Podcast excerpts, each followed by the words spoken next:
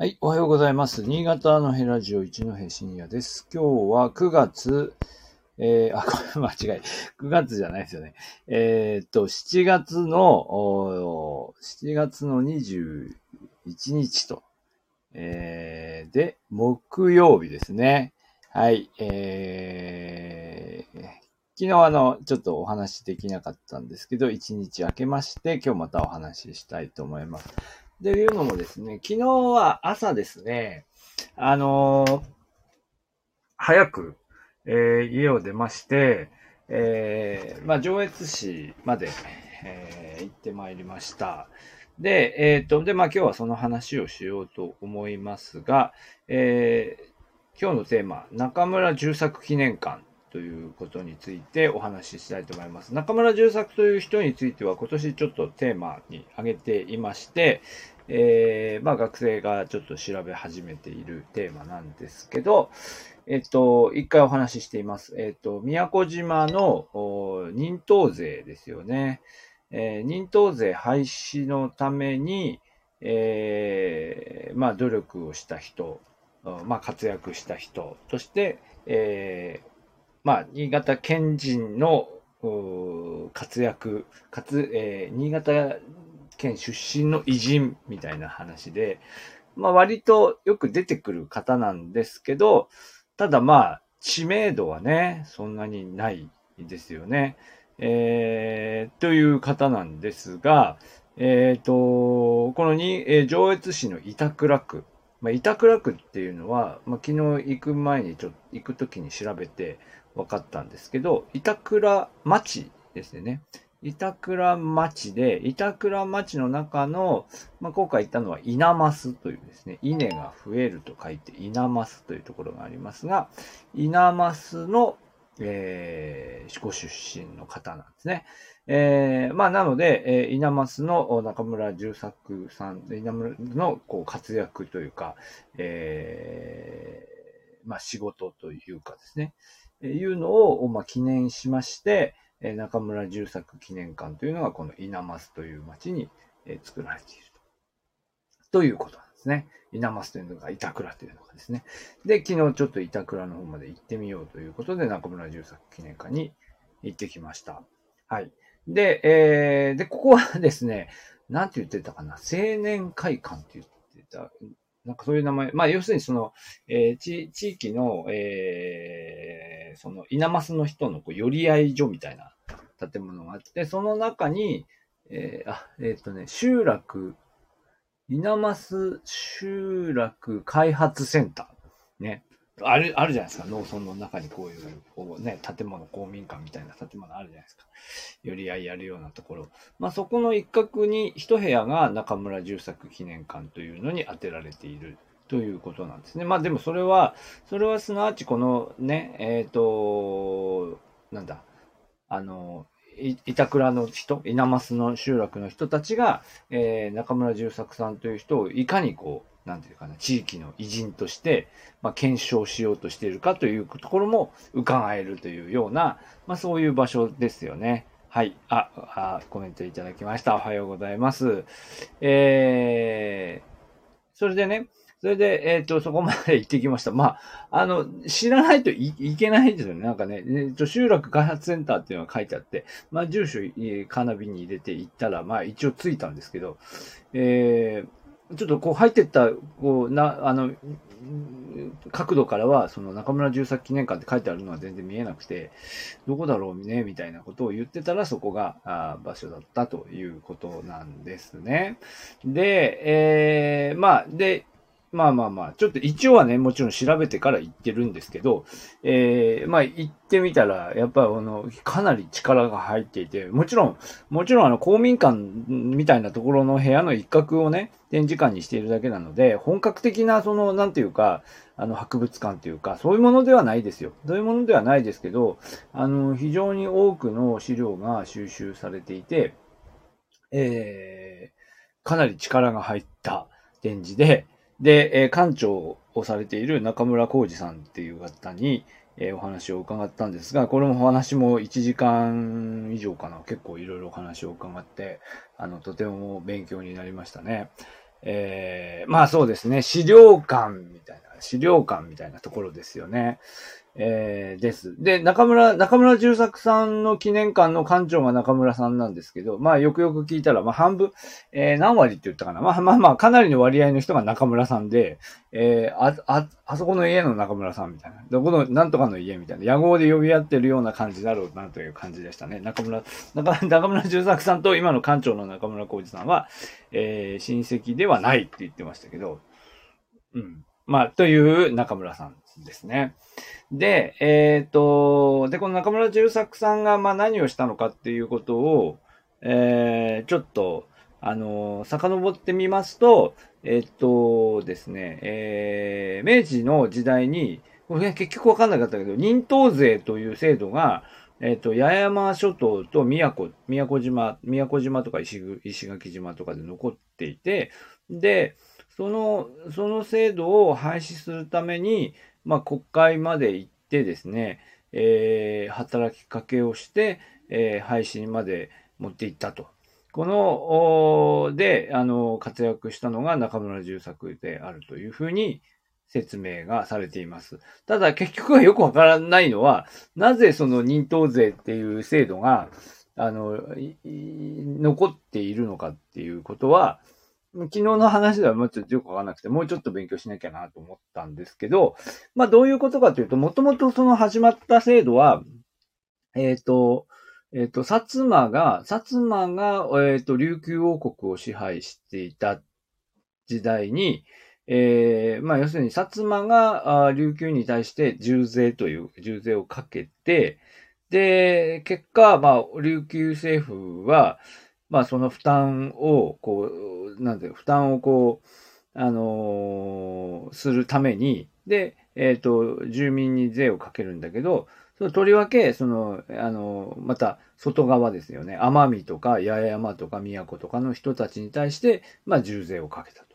いうような構造なんだそうで、で、その構造の中で、ものすごく重税で、もうその、えー、身長145センチだったかな？を超えると、もう一人当たりこれぐらいみたいな、ものすごい重税をかけられて、まあ奴隷のように働かされるみたいな状態が、えー、まあ長らく続いていたと。まあ、これ200何十年も続いていたという話なんですけど、でそれが、あの、それがですね、本島、本島が、要するに、琉球処分となり沖縄県になった後もですね、結局ずっと残っている ままになっていると。これがね、よくわからないんだよね。な、なぜそういうことになっていったのかが、ちょっとよくわからないんですけど、あのー、まあ、残っちゃうんですよ。で、で、それ、だから、でも、あの、制度的根拠が特にないので、じゃ誰が、あのー、あれですかね。誰がそ、それを、あの、維持しているのかってよくわかんない。どうも、でも、でも、その琉球時代の、えっと、その、役人が、おそらくそのまま、そのままその、離島に、その、とどまって、まあ、あの、こう、なんていうか、既得権益をそのまま維持しながら、その、まあ、島から出たことがない人たちに対して、同じ制度の枠組みの中で重税をかけ続けていたっていうことなのかなっていうふうに理解しましたけど、ちょっとよくわかんなかったんですよ。そこの構造がなぜ維持されていったのかは、ちょっと昨日の限りでは、ちょっとよくわからなかったんですが、まあでもそれをこう廃止するために活用、活躍したのが中村重作で。で、中村重作さんはもともと別にこの、この、こういうその社会問題に取り組むために沖縄に行ったわけではなくて、宮古に行ったわけではなくて、えー、もともとは真珠の養殖のために行ったと、えー、いうことなんですよね。えー、っと、はい。あのー、えっとね、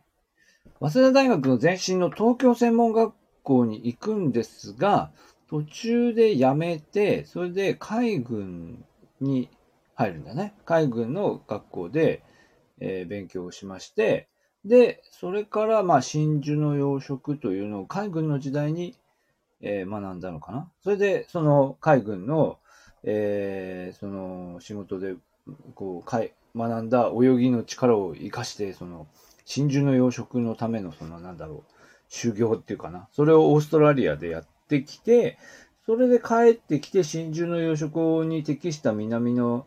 こう場所を探したところ、宮古島にたどり着いたと。そういう話だったと思います。で、晩年までみ、えっ、ー、と、その、真珠の養殖の事業は続けていくわけですけど、えー、と同時に、その、そのため、そのために訪れた宮古島で、まあこういう、こう、なんか非人道的な制度が、あの、そのまま維持されているということに気がついて、で、それをこう廃止させるための運動というのに取り組んだと。で、まあその、その時には途中でやっぱりその、えー、琉球政府の時代の悪兵にがそのまま残っていることに気がついた、こう、県の、沖縄県の役人の人とかですね、えー、いう人も関わりを持っているし、それから、まあ、その運動をするにあたっては、増田義一っていう人が出てきて、増田義一は、松田義一は実業の日本社を立ち上げた人なんですけど、この人も、この人も板倉の出身で、で、彼が、要するにその、えー、なんだったかな。なんか、こう、要するにその、あの、マスコミなわけですよ。で、そ彼がその、要するにその、まあ、広報宣伝担当をして、で、まあ、いろいろこう、働きかけをすると。で、弟の十一郎というのも東京にいて、それも、彼もその、えー、力を貸して、みたいなことで、で、えー、国会議員とか、まあ、その政府の要人に対して働きかけをしていった結果、えー、まあ、明治36年ですよね。明治36年になってこの認党税が廃止されたという、まあそういう話をいろいろ詳しく伺いました。えー、まあというような話です。で、ただ中村重作さんは、まあ要するにその事業家、表の顔は事業事業家として活動されていて、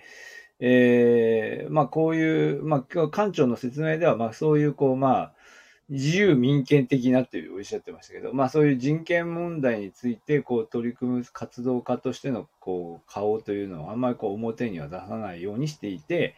で、なので、あの、ずっと知られていなかった。自分としてもその自分のこう働きというのを世の中にアピールするみたいなことも、まあ避けていた。まあそれはそういうこう、あの、事業家としての顔を表に立てつつ、その事業家の顔を持ちながら、こう、そういうことを、その、していたということを、まあ、知られたときに何らかの、こう、なんていうかな、影響が、まあ、多分自分の内に出てしまったりとか、そういう、こう、周りへの影響を避けるために言わなかったんではないかということも言っていましたが、まあ、全然わからなかったんだそうです。で、で、それをですね、えっ、ー、とね、それはね、昭和の時代になって、えー、宮古の、宮古の人たちは知ってた。宮古の人たちは中村重作さんという人が、まあ、非常にこう活躍してっていうのは当時知って、あの、その時の人は知ってたんだと思うんですけど、でも、まあ、後々になっても忘れ去られていたものを、えー、っとね、宮古の中学校の、えー、先生が発掘してきて、それで板倉の方を訪ねてくるのが昭和の初期って言ってたと思いますね。その時にこう来るんですって。で、あの、なんかわからんけど、上越市の板倉っていうこと、ところの出身の中村さんっていう人がこの宮古で、えー、その人々の、えー、苦難を救った人とし、の人の名前として出てくるんですけど、この人どういう人でしょうかみたいな話になり、まあでも、板倉の中村さんの中村重作とか言ったらもうすぐわかるでしょ、多分ね。で、中村重作さんという人が実はそういう仕事をしていたんだっていうことが詳しく、まあ分かって、それからこう世の中で分かってくると。で、さらに中村重作がその、まあどういうまあロビー活動みたいのをしていたのかっていうことは、えっ、ー、と、弟の、弟の、なんだっけな、弟、もう一人弟の、えー、十一郎だっけ？そうそうそう。弟の十一郎さんがまた書いていた日記が、これも、これも埋もれてた、なんか蔵に埋もれていたって言ってましたけど、蔵に埋もれていたものが発掘されて、その、十一郎さんのこう記録に克明にこう書かれていてっていうので、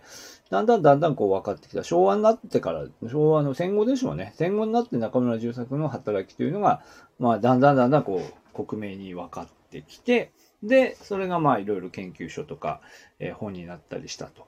えー、いうようなことなんだそうです。で、で、そのね、で、その、だからその板倉のこの人たちと、板倉と宮古島の間の交流っていうのはずっと続いていて、えー、なんかこう、まあ、年一の交流会みたいなのをやる、いや、年一だか年二だかの交流会っていうのをずっとやっているんだそうです。やっているんだそうです。でね、ここからですよね。これ、まあ、では、それ面白、すごく面白いなと、えー、思うんですが、あまあ、なかなか、まあ、私もこれ、長い、すごい今日時間かけて説明してますけど、なかなかやっぱり理解されないですよね。この、あの、なんですか、新潟県知の活躍という文脈で言っても、なかなか、いろいろこう背景を説明しないとね、えー、プロ野球で何、何、何ですか、何千本アンダーを達成したみたいな、そういう、そういう単純な話ではないので、あの、どういう仕事であったのかっていうことも、こう、詳しく説明しないとよくわからないということで、なかなかこれは難しいなというふうに思いますが、まあ、宮古島との間の交流というのは続いていてですね、えー、なんか、板倉の街の中になんか公園を作って、そこに検証費を立てて、だから真ん中に、真ん中になんか宮古島を模した、こう、公園の中でなんかね、そういう空間を作ったっていう話でしたが、ちょっと、その、上から見ると宮古島の形をしているっていうふうに言われましたけど、上から見なかったんで、ちょっと、上から見れなかったんで分かんなかったんですけど、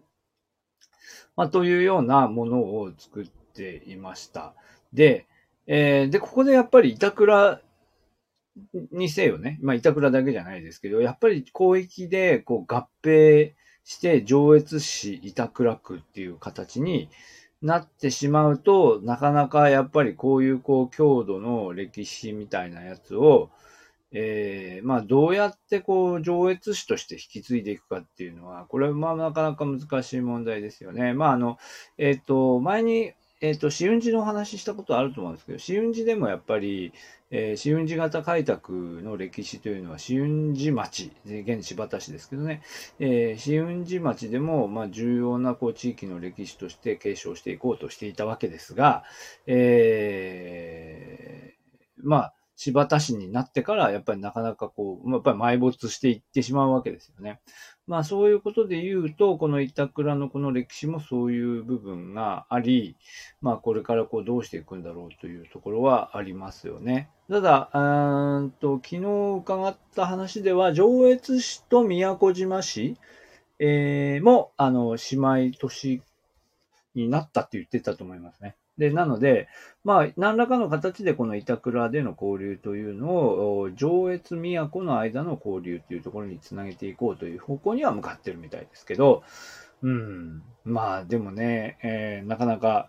じゃあこれ上越全体、上越市全体でこの歴史をこう共有していこうという方向に向かえるかどうかね。なかなか難しいところだと思います。ただ、まあ、なんか、あの、この地域の人たちはいろいろ取り組みをしていて、中村重作の記念館もそうですけど、なんかゆるキャラみたいのも作っていて、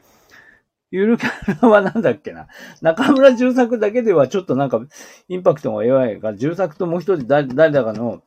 えー、キャラクターをこう掛け合わせた、えー、なんとかっていうキャラ、ゆるキャラを作っているっていう話も、ちょっと聞きました。ちょっと、それもちょっとまだ調べてないんですけど。まあ、なので、何らかの形で引き継いでいきたいという、こう、思いはね、あるみたいなんですが、あのー、そうですね。まあ、なかなか、とね、我々、あの、もう私もそうですけど、上越市からちょっと離れた地域の新潟県民の人たちからしても、なかなかね、うん、この辺までこう深く掘っていこうっていう人は、なかなかいないですよね。ずっと知らなかった。ですよね。